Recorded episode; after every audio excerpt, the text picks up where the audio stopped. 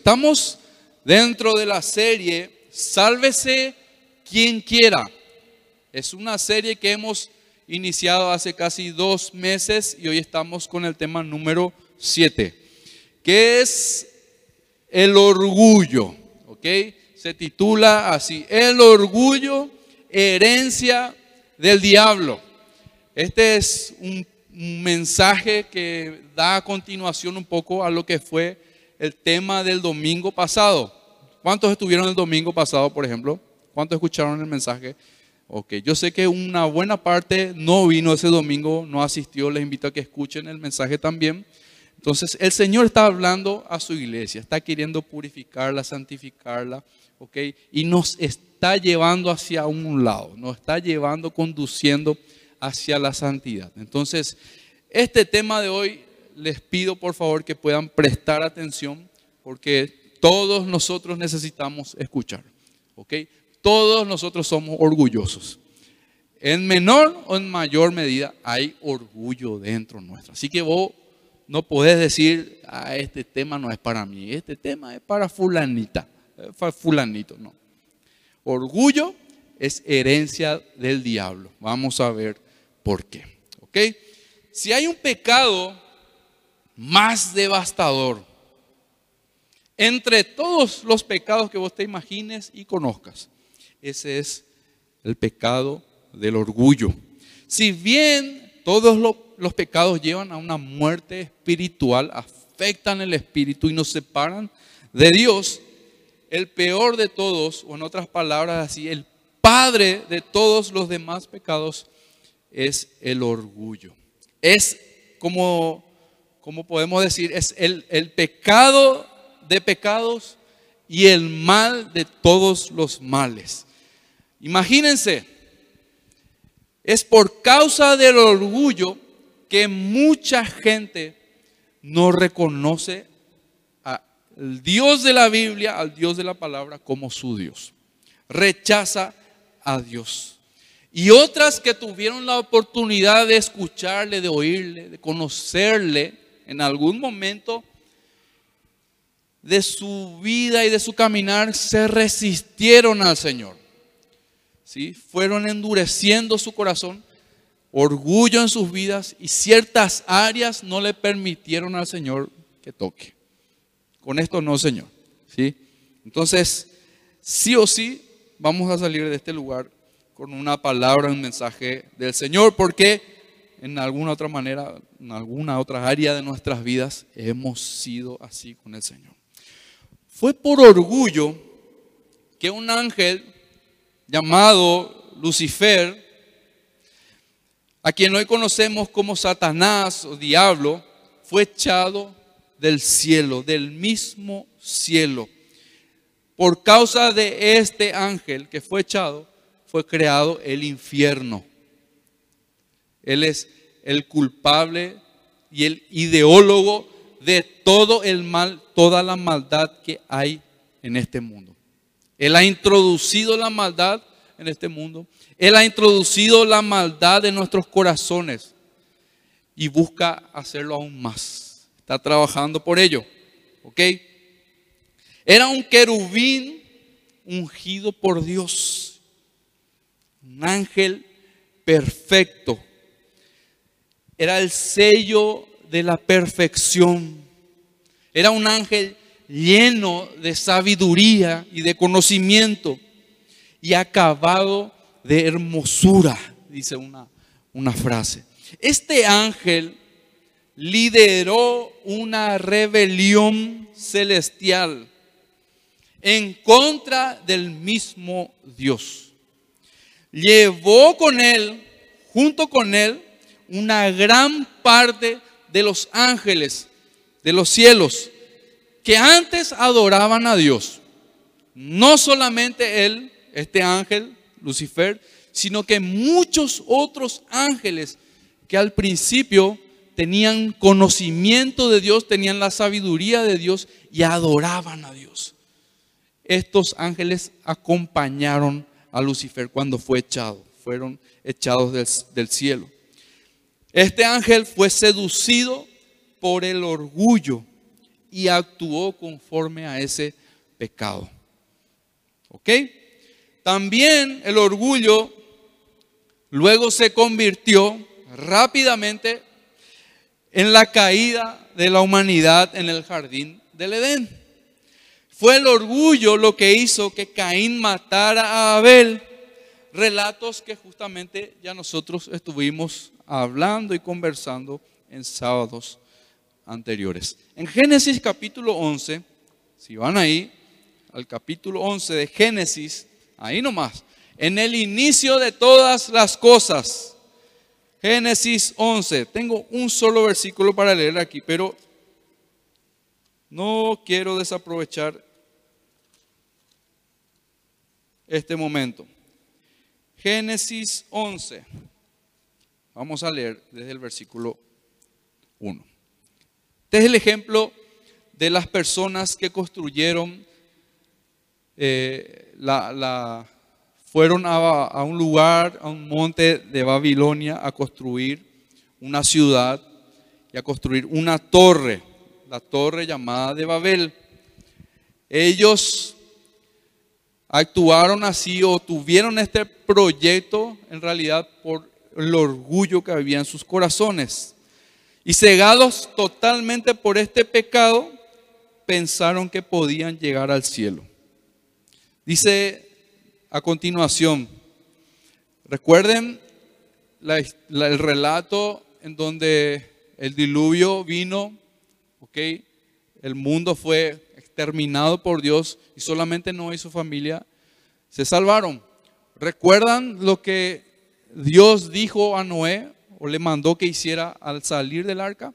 Era que se multiplicaran y se expandieran. Salgan, salgan y ocupen toda la tierra. Entonces, en este capítulo 11, dos capítulos después nada más, dice así el versículo 1, hubo un tiempo en que todos los habitantes del mundo hablaban el mismo idioma y usaban las mismas palabras. Curioso, ¿eh? Estaban comunicados con un solo idioma y usaban las mismas palabras. ¿Ok? Dice, al emigrar hacia el oriente encontraron una llanura en la tierra de Babilonia y se establecieron allí. Todo bien hasta aquí. Comenzaron a decirse unos a otros, dice, vamos a hacer ladrillos y a endurecerlos con fuego. En esa región se usaban ladrillos en lugar de piedra y de brea se usaba como mezcla. Entonces dijeron, vamos, vamos, construyamos una gran ciudad para nosotros, ¿sí? Con una torre que llegue hasta el cielo. Eso nos hará famosos y evitará que nos dispersemos por todo el mundo. Ya estaban haciéndole la contra acá a Dios. Primero, el orgullo, ¿verdad? Vamos a construir esto, vamos a llegar al cielo con esta torre y vamos a hacer que todo el mundo nos conozca y nos vea. Vamos a ser famosos. Y luego, ¿verdad? Se ponen a decir, esto evitará de que nos dispersemos por todo el mundo. Acababan de recibir una orden de Dios, ¿verdad? De que salgan, se multipliquen y se dispersen en todo el mundo. Pero ellos querían quedarse ahí. Querían quedarse ahí. Entonces, pero el Señor descendió, dice, para ver la ciudad y la torre que estaban construyendo. Y dijo, miren, la gente está unida. muchas veces la gente se une para hacer el mal también. Pensad en esto un poco, ¿con quién estamos unidos? Se une también. Entonces la gente está unida y todos hablan el mismo idioma. Dice Dios. Después de esto, nada de lo que se propongan hacer les será imposible. Entonces, vamos a bajar a confundirlos con diferentes idiomas. Así no podrán entenderse unos a otros. De esa manera, dice el Señor, los dispersó por todo el mundo y ellos dejaron de construir la ciudad. Y así. Dios mismo fue quien confundió a este pueblo para que nos sigan adelante con su proyecto que nació de un corazón orgulloso. Estas fueron personas insignificantes que trataron de ponerse al mismo nivel de Dios. Pero Dios no dejó las cosas así. ¿Ok? Actuó y tuvo la brillante idea de confundir a las personas dando varios idiomas. ¿Ok? Porque pudo también hacer lo siguiente, matar a todos los que estaban ahí, por desobedientes, aniquilarles a todos. Pero ¿qué pasó? Su gracia fue mayor. Y solo hizo que no se entendieran entre ellos. Es así que logró su propósito, consiguió que pararan de construir, paró la obra de la ciudad, paró la obra de la torre y se dispersaron todos. ¿Ok? En verdad, en verdad Dios es muy paciente, hermanos. Es muy misericordioso. Y como ya les dije una vez, estamos en el tiempo de la gracia. Él nos da la oportunidad todavía de acercarnos a Él. Seguimos en Ezequiel capítulo 28. Ezequiel capítulo 28, versículo 17. Específicamente, rápidamente voy, encontramos la historia del rey eh, de Tiro. Este rey era un rey perfecto, un rey con mucha sabiduría. Eh, en todo lo que hacía, en cómo se conducía, este rey era perfecto. Comenzó su reinado haciendo justicia, con mucha justicia, pero luego se encontró en él, su corazón, iniquidad, dice la palabra de Dios. Se encontró, se halló maldad en él. ¿Te, resulta conocido este tipo de relato? ¿Te resulta familiar? ¿Sí?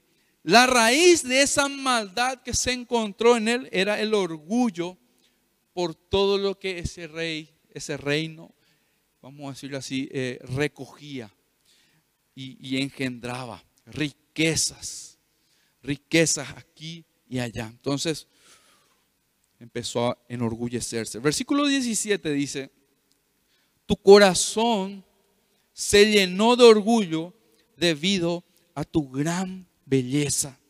Tu sabiduría se corrompió a causa de tu amor por el esplendor. Esto fue lo que le pasó.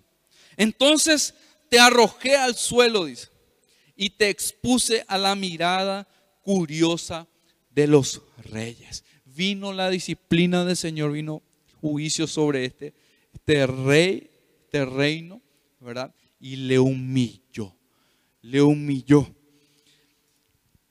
Ahora, eh, en otra versión, este versículo 17 dice, tu corazón se alzó, tu corazón se alzó, dice otra versión. Una expresión que nos lleva o nos tiene que llevar a analizar las intenciones que tenemos y la condición de nuestro corazón. Te pregunto, ¿en qué momentos tu corazón se alza? ¿Puedes pensar un chiquitito? Te pregunto lo siguiente. ¿Debido a qué cosas tu corazón se llena de orgullo? Pensá un chiquitito. Puede ser a, causa de tu, de, tu, de tu capacidad, tus logros. Puede ser tus metas alcanzadas. Hay muchas, muchas cosas que pueden alzar nuestro corazón. Muchas veces no necesitamos de cosas materiales para ser orgullosos. A veces no necesitas siquiera tener mucho conocimiento para que le des lugar al orgullo en tu corazón. Tan solo el hecho de vivir una vida independiente independiente de Dios, vos solo, vos a tu manera. Tan solo ese hecho te hace un orgulloso. Así que vos podés tener como no tener. Pero si vos vivís la vida a tu manera, sos una persona orgullosa, que no depende de Dios, no depende de Él, ni le quiere rendir cuentas a Él. Eso es orgullo, orgullo. Como decía Carlos, ¿verdad? Muchas veces decimos, confundimos a la gente que tiene pocos recursos, ¿verdad? Les decimos o le tenemos como personas humildes. Tampoco es eso. Una persona que tiene pocos recursos puede ser también una persona con mucho orgullo dentro de su corazón. Lo cierto es que estos hechos, estos relatos que les comenté, como muchos otros en la Biblia, en donde el pecado de orgullo fue manifestado, Dios no lo pasó por alto. No ignoró en ninguna oportunidad. Todas las veces, desde el inicio de la, de la creación, desde la caída del ángel, Dios no ignoró y no pasó por alto este pecado de orgullo. Interesante. ¿Por qué será? Vamos a ver. Dios trató cada situación, caso por caso. Y es eso mismo lo que quiere hacer hoy con nosotros. Es más, seguramente vos estás siendo tratado hoy por el Señor. Estás en el caso del Señor hoy. Estás siendo tratado por Él y puede ser a causa del orgullo. La mayoría de los males que nosotros recibimos, ¿verdad? Consecuencias del orgullo. Y el Señor tiene que disciplinarnos. Porque si somos sus hijos, Él nos ama, dice. Entonces, por lo tanto, como Él nos ama, entonces nos disciplina. ¿Ok? Y esa disciplina nos devuelve la vida. Dice Proverbios capítulo 16, versículo 15 en la nueva traducción viviente. Proverbios 16, 15.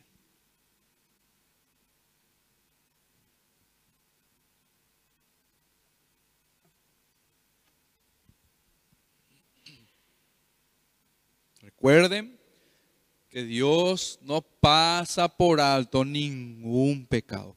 A Él no se le escapa nada, y menos el orgullo. Dice Proverbios, el Señor detesta a los orgullosos. Ciertamente, dice, recibirán su castigo. ¿Ok? Según este versículo y otros más que podemos mencionar de la Biblia, Dios no solamente odia el pecado, no solo aborrece el pecado, dice su palabra que Él está airado todo el tiempo, cada día en contra de los impíos. Los impíos son, son la gente necia, son la gente que no reconoce a Dios. Dice el Salmo 7, Salmos capítulo 7, versículo 11 y 12. Dios es juez justo y un Dios que se indigna cada día contra el impío, dice. ¿Ok? Y si el impío no se arrepiente, él afilará su espada, tensado y preparado está su arco. Esto es terrible, hermano. Si, si tu condición es la de un impío, un hombre, una mujer necia, o necio, entonces vas a vértelas con Dios. El Señor no va a pasar por alto esa situación. ¿Entienden? Entonces, Él es un Dios justo y un Dios que se indigna cada día en contra del impío. Él da toda la oportunidad para que vos y yo nos arrepintamos. Él provee todo lo que nosotros necesitamos para llegar a su encuentro. Este día que nosotros hoy despertamos y disfrutamos es el día de su misericordia, es el día de su gracia. ¿Qué hacemos con ese día?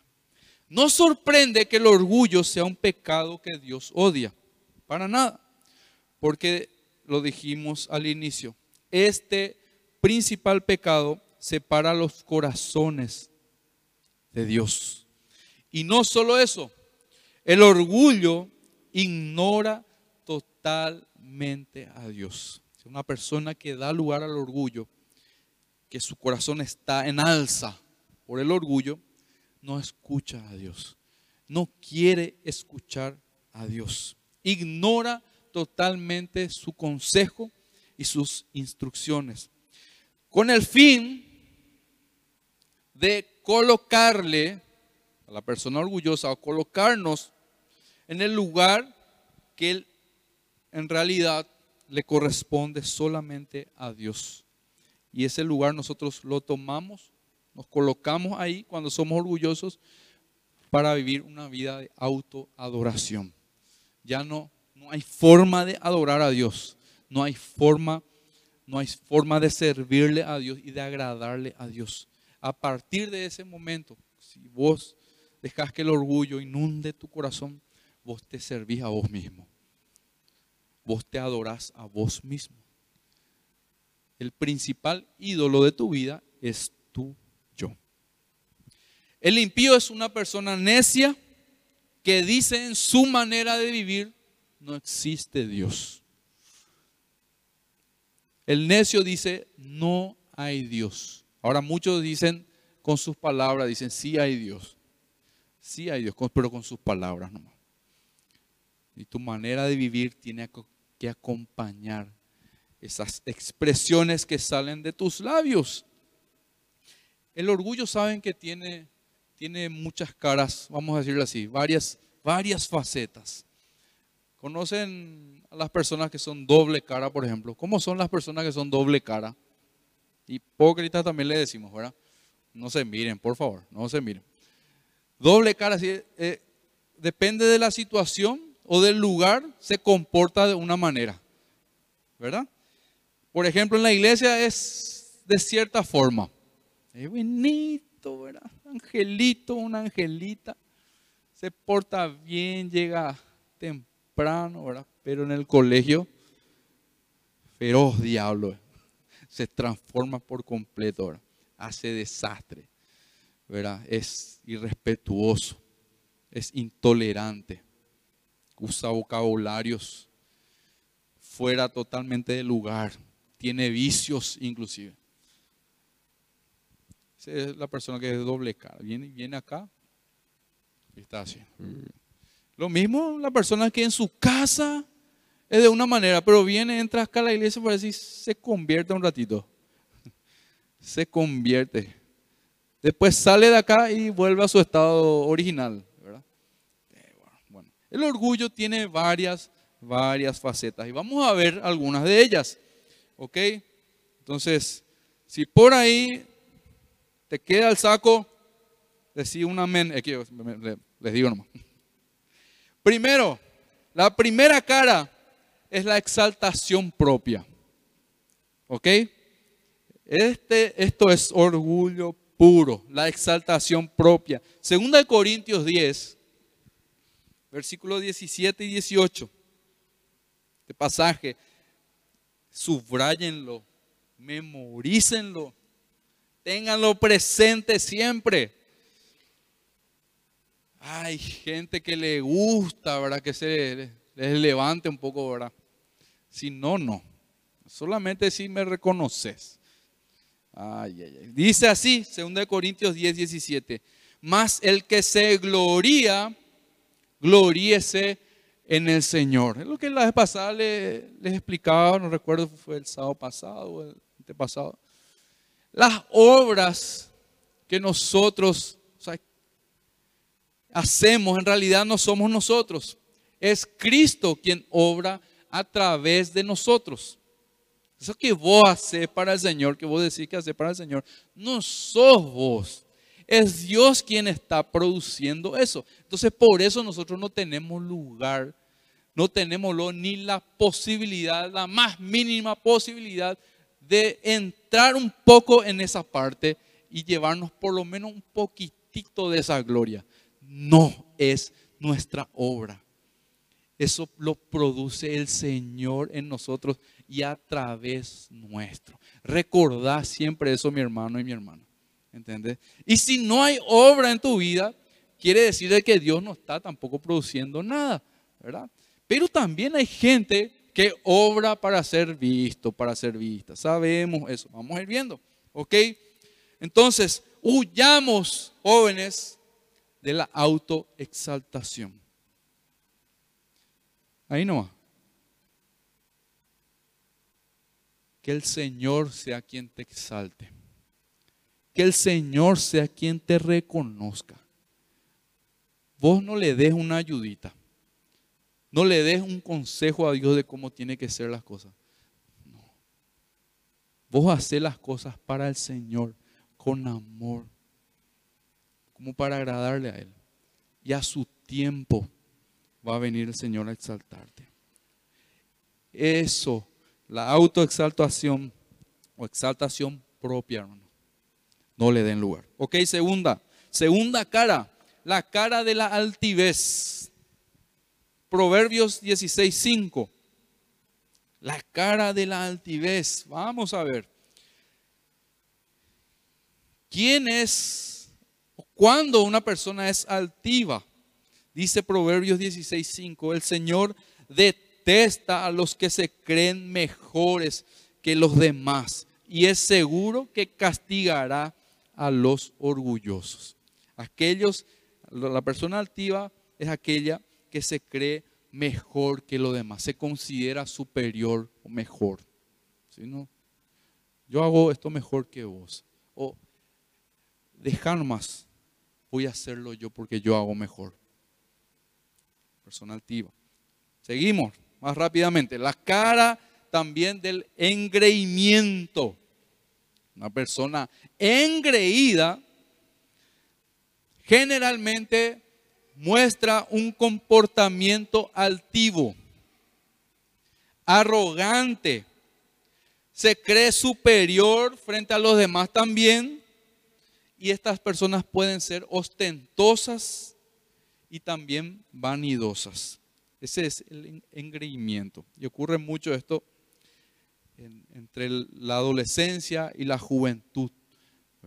Que el joven o adolescente que no quiere escuchar consejos, no le interesa nada porque lo sabe todo.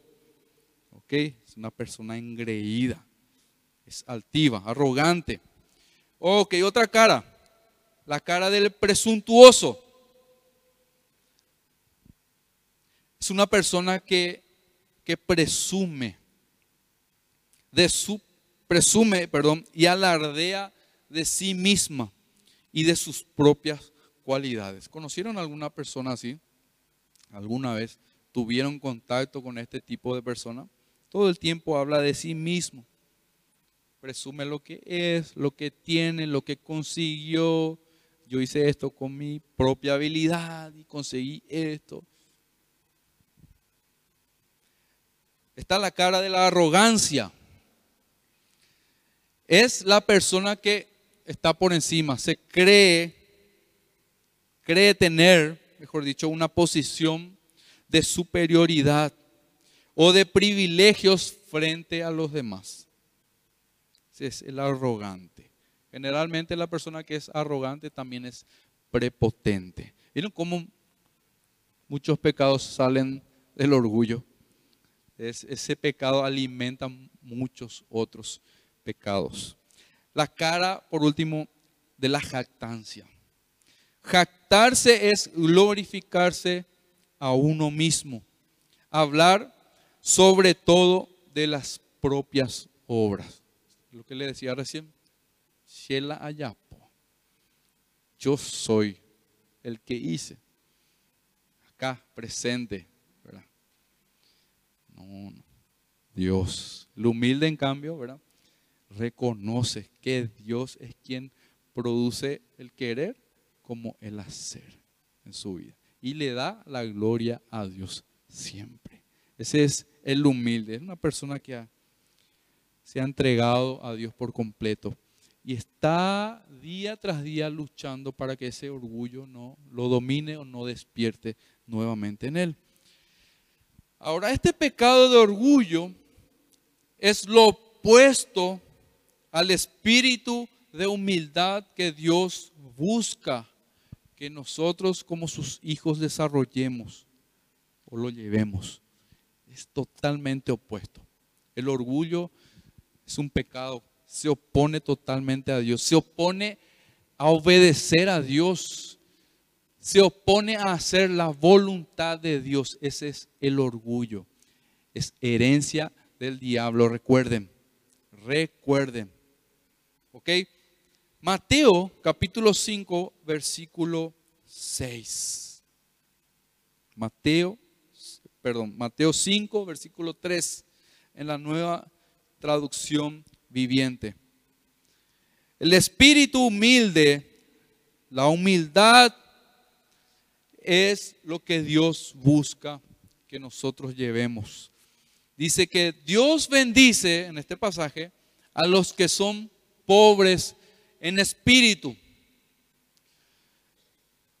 Y se dan cuenta de la necesidad que tienen de Él, porque el reino de los cielos le pertenece. Dios bendice a los que son pobres de, en espíritu y se dan cuenta de la necesidad que tienen de Él. ¿Sí? Yo creo que Espero que todos aquí seamos pobres de espíritu. Pero hay que ser realistas. La gran mayoría no lo es. El orgullo no nos deja ser pobres en espíritu.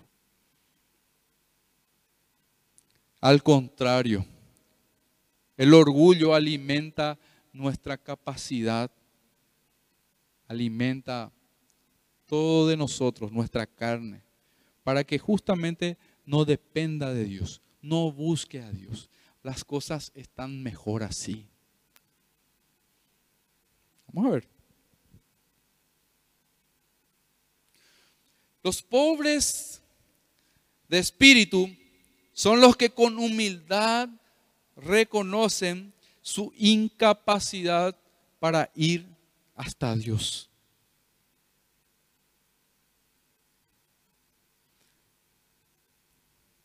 Son aquellos que reconocen que están en la bancarrota espiritual.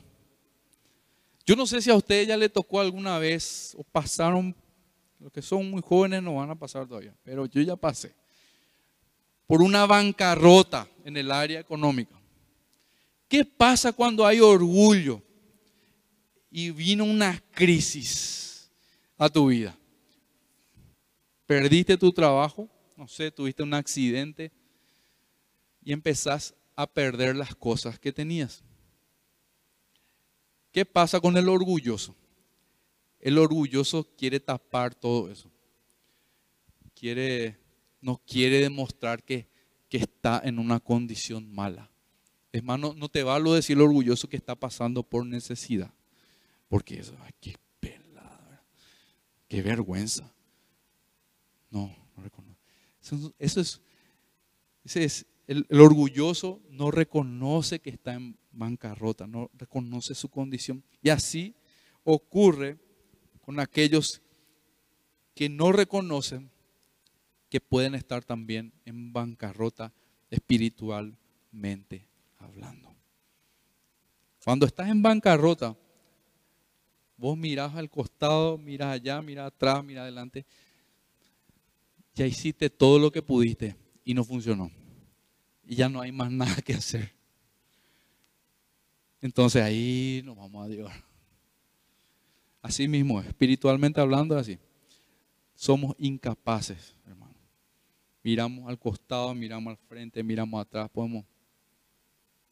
No, hay manera de llegar a Dios si no es solamente por medio de su Hijo. La buena noticia justamente es que el Señor vino a buscar y a salvar a esta clase de personas, a los pobres de espíritu y a los que están en bancarrota espiritual, a los que están acabados, destruidos, sin posibilidades, excluidos, derrotados, sentenciados, no sé cómo quiera llamarle. El Señor vino a rescatar sus vidas, nuestras vidas, ¿ok? Dice Lucas capítulo 5, versículo 32, no he venido a llamar a los que se creen justos. No he venido a buscar a los que se creen buenos, a los que no tienen necesidad de mí, en otras palabras. ¿Sí? Sino que a los que saben que son pecadores y necesitan arrepentirse.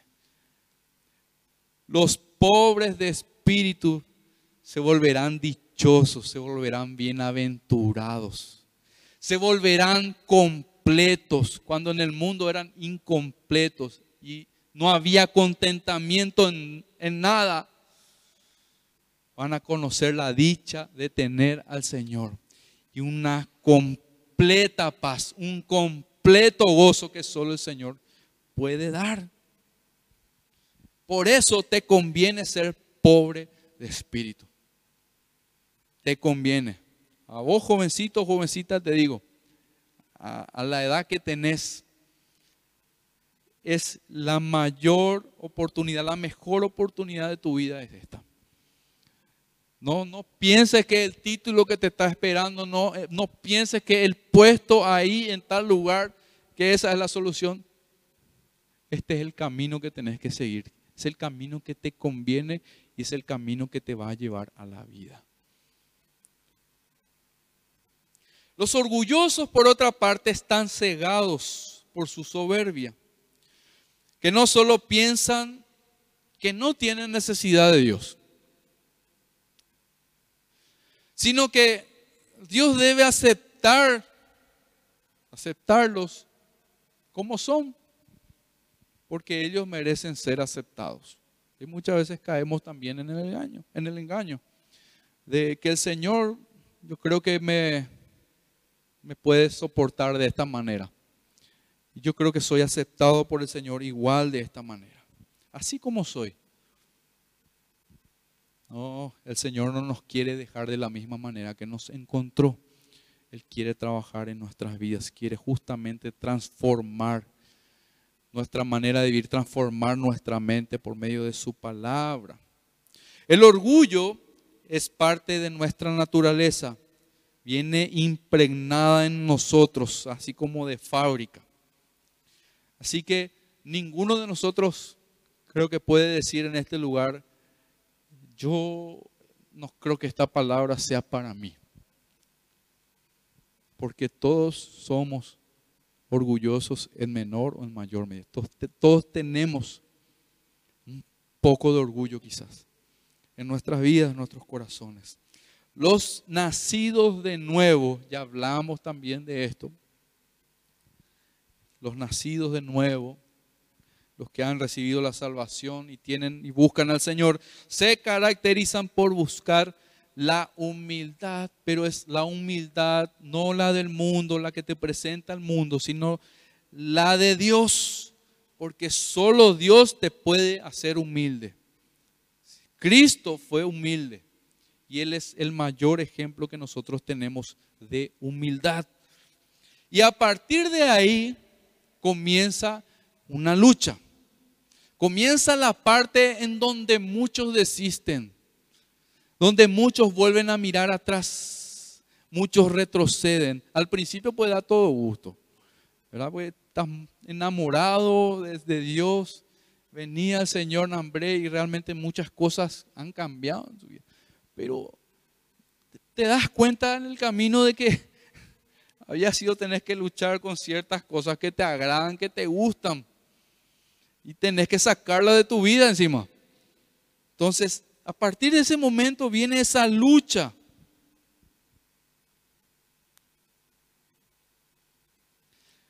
Con la ayuda de Dios, por supuesto, en contra de las grandes tormentas de orgullo que se levantan en nuestro corazón. Ahora, ¿cómo luchar contra ese pecado? ¿Cómo luchar contra ese pecado? Sabemos de dónde viene el orgullo, sabemos, conocemos lo que es el, orgullo. Ahora ya sabes que tenés que luchar. Ahora si no sabías, todos los días. Ahora, ¿cómo luchar contra este pecado? Recordad bien y tened en cuenta esto. Primero que todo, reconocer que tenemos un problema dentro. Reconocer que somos problemáticos. Reconocer de que ese problema está dentro de nuestro corazón. Y eso es lo más complicado. El orgulloso pues no acepta la enseñanza, no acepta la corrección. El orgulloso piensa que está bien y que no necesita cambiar su vida o su manera de vivir o su manera de pensar. Entonces, realmente es una transformación, es un cambio de mente que solamente con la ayuda de Dios puede ocurrir, pero nosotros tenemos que reconocer, y yo sé que el Señor nos provee eso también, abre nuestro entendimiento y nuestros ojos espirituales para reconocer nuestra condición, de que estamos como en una bancarrota espiritual, así como dije recién. Esto es lo más complicado, es el primer paso, pero es el más difícil de todos. Porque nuestro corazón orgulloso, como les dije, está siendo engañado. El orgulloso pues está engañado. Vive engañado todo el tiempo. Piensa que está bien, que está haciendo lo correcto. Piensa que él es bueno, piensa que, que le señalan de balde o le quieren corregir de balde. Piensa que está bien. Entonces, eh, el orgulloso es el primer engañado. Está siendo totalmente engañado. Tu corazón te va a hablar y te va a decir algunas cosas como esta. Y vos analizate un poquitito, a ver si, si escuchaste esto de tu corazón, lleno de orgullo, ¿ok? Tu problema no es el orgullo. ¿Escucharon por ahí? a su corazón decirle eso. No, no, Esa otra cosa puede ser. Pero el orgullo no es tu problema. No sos orgulloso, no sos orgullosa. A muchos le está diciendo eso. Desde el momento que iniciamos el mensaje seguramente está escuchando esa voz. Otra cosa, hay otros que son peores que yo. Yo realmente ahí orgullosito nomás lo que tengo. Minimización. Pero hay otro que se ve a fulanita. E, esa persona, ¿por qué lo que no le dicen a ella? Y a mí me dicen. Yo la verdad me siento bien. La verdad que estoy, estoy bien, estoy en paz. Ahora que ya no me voy a la iglesia, así que las cosas me salen mejor. ¿Ya escucharon por ahí? Como que está resultando las cosas. Me, salió trabajo, me salió. Ustedes saben que Satanás es capaz de darte todas las cosas materiales, todo lo bueno que decimos que es, justamente para desviar tu corazón, justamente para que vos seas engañado y pienses de esta manera. Ahora me va mejor. Mi familia parece que ya ya no tiene tantos problemas como antes. Y así, un montón de consejos más que nos habla y nos engaña, nos, nos quiere tener en el engaño. Es difícil ver la verdad cuando uno se engaña a sí mismo. Realmente solo la misericordia de Dios puede abrir nuestros ojos nuestro entendimiento. Por eso, hermanos, oramos siempre, por eso vamos al Señor, porque no es una palabra mía, no es una palabra del pastor, de la pastora, del hermano, la que nos va a abrir los ojos. No es una sabiduría mía, sino que es el poder de Dios. Entonces, cuando estamos aquí adelante o cuando compartimos en algún grupo de discipulado la palabra de Dios, confiamos no en nuestro conocimiento, no en nuestras habilidades, no confiamos en nuestra adicción, en ser elocuentes, y confiamos en el poder de Dios. Señor solamente necesita hombres y mujeres humildes para hacer su obra. Él no va a obrar en corazones orgullosos, ni a través de corazones orgullosos. Jeremías capítulo 17, versículo 9. Y vamos terminando. Jeremías 17, 9 dice en la nueva traducción viviente, el corazón humano es lo más engañoso que hay y extremadamente perverso. En la teoría nosotros sabemos esto.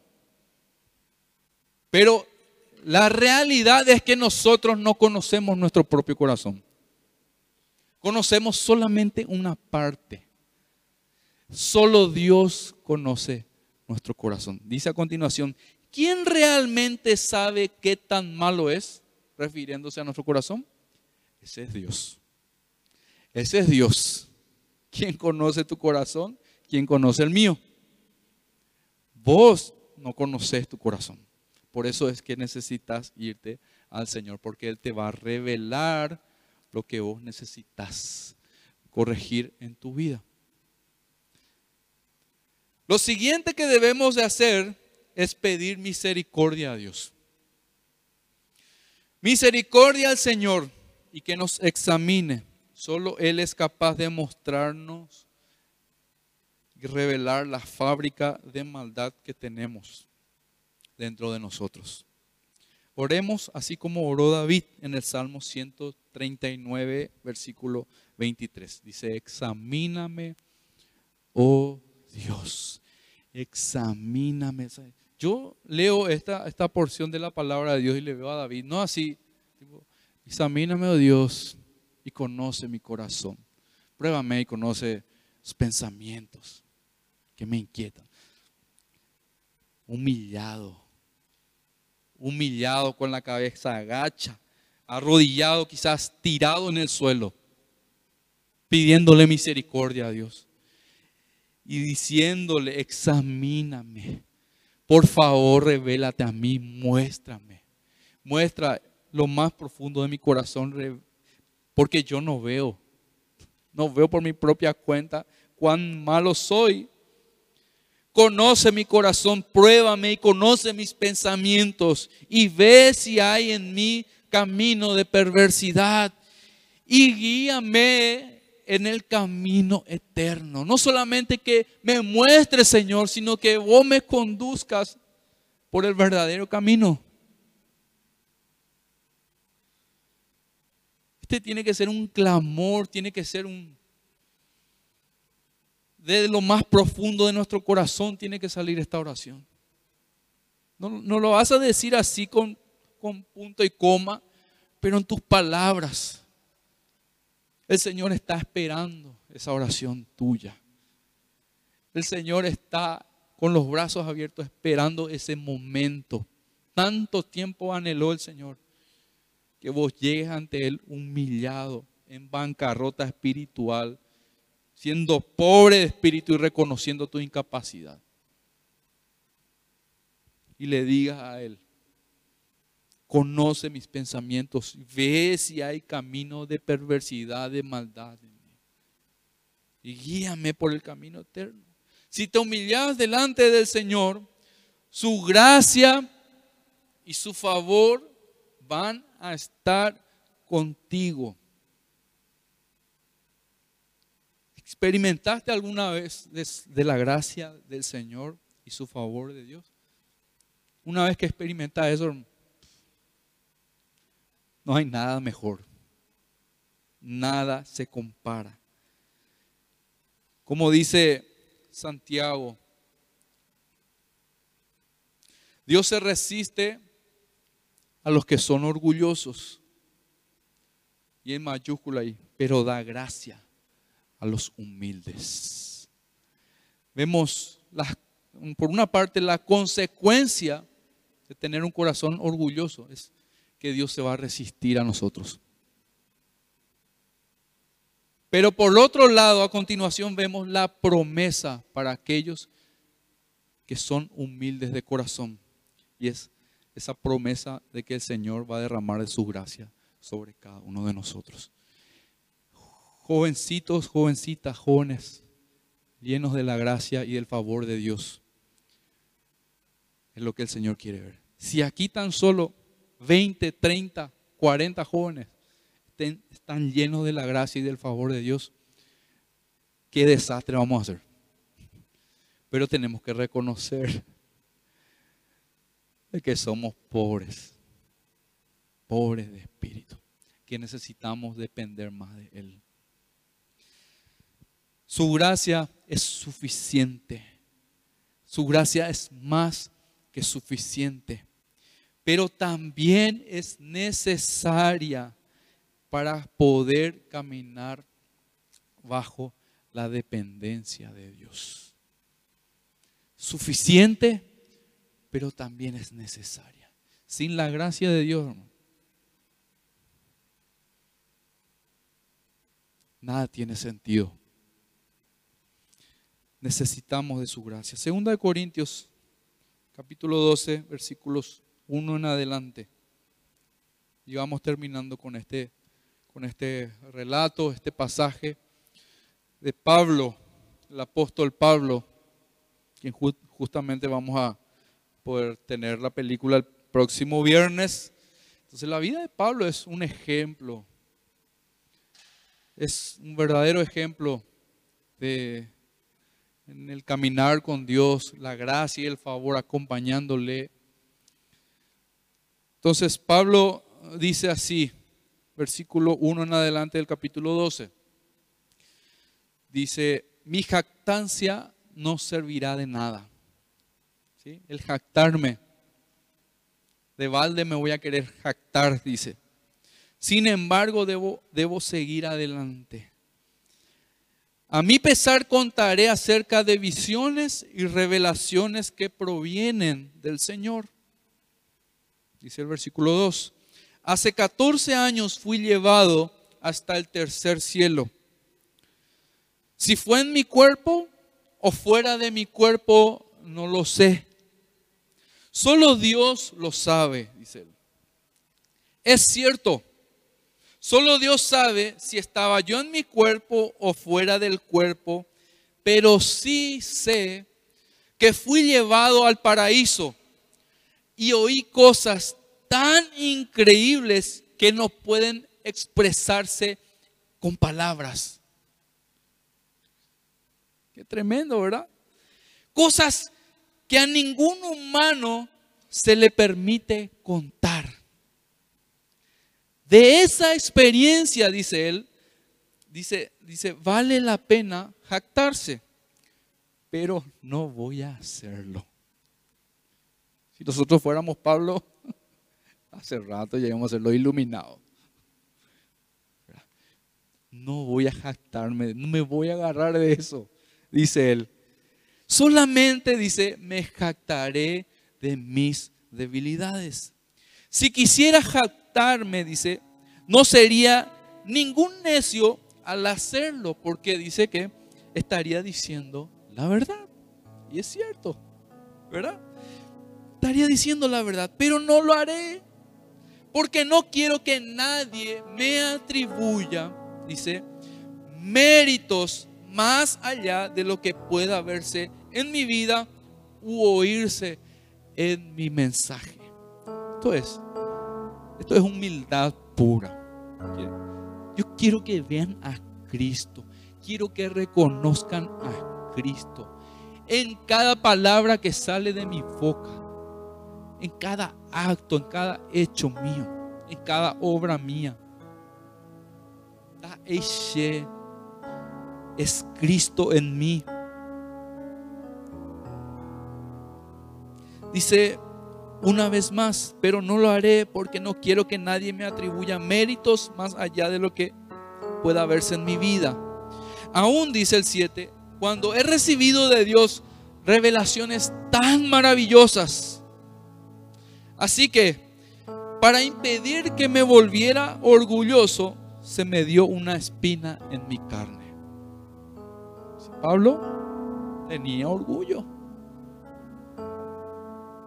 Tenía orgullo, así como muchos hombres de Dios, así como muchos de nosotros. Pero dice que se me permitió, dice,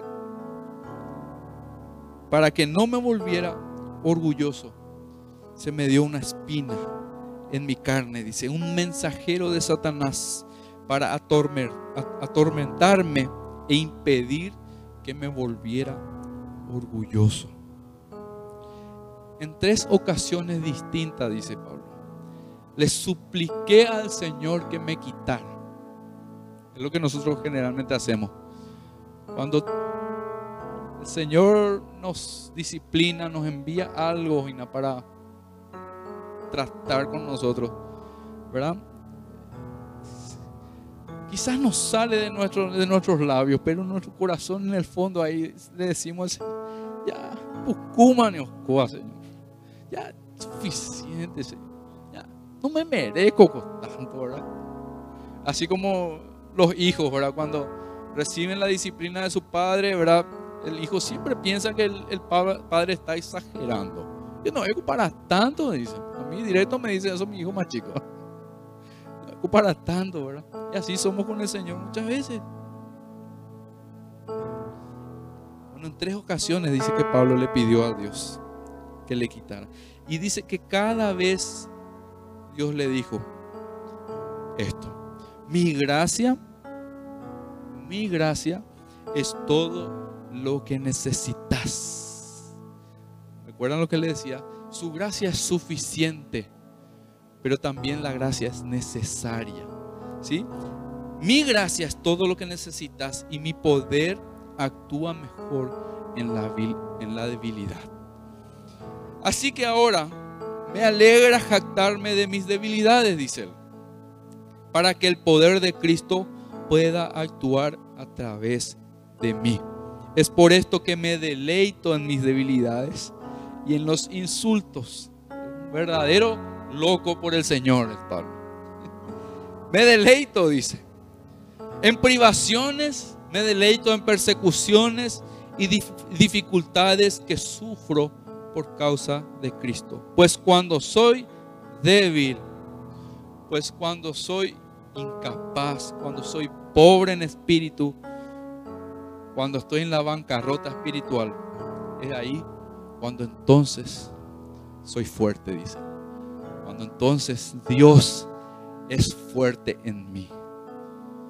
Dios es fuerte a través de mí. Dios odia el pecado. El pecado del orgullo. Porque este orgullo es herencia del mismo diablo. Muchos de nosotros todavía estamos siendo herederos del diablo con el orgullo llevando nuestros corazones. Solo Dios para hacerte a vos y a mí humildes. Hay muchas maneras que Dios nos puede hacer humildes. En otra oportunidad vamos a hablar sobre eso. Pero primeramente, los primeros pasos que yo te comenté ya, anda y hacelo vos. Reconoce tu incapacidad, tu necesidad de Él. ¿sí? Vení, congregate, escuchar la palabra de Dios. No faltes, no dejes de congregarte. Y hace un poquitito más. Participar de un grupo de discipulado, lunes o en algún otro día, en otro lugar. Vení a orar juntos. no vas a sentir la gana, no vas a tener la gana luego de orar.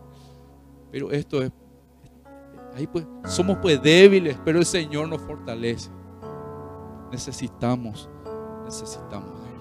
Amén. Entonces, Que esta palabra pueda seguir trabajando en nuestras vidas, pueda seguir haciendo, golpeando y martillando en nuestros corazones. Y hermanos, ya no le demos lugar al diablo. ¿sí? Los mayores problemas, las diferencias que tenemos en casa, entre hermanos inclusive, son, son por causa del orgullo. El orgullo que permitimos en nuestras vidas. Seamos parte de la unidad del Señor. Amén. Cierren sus ojos, por favor.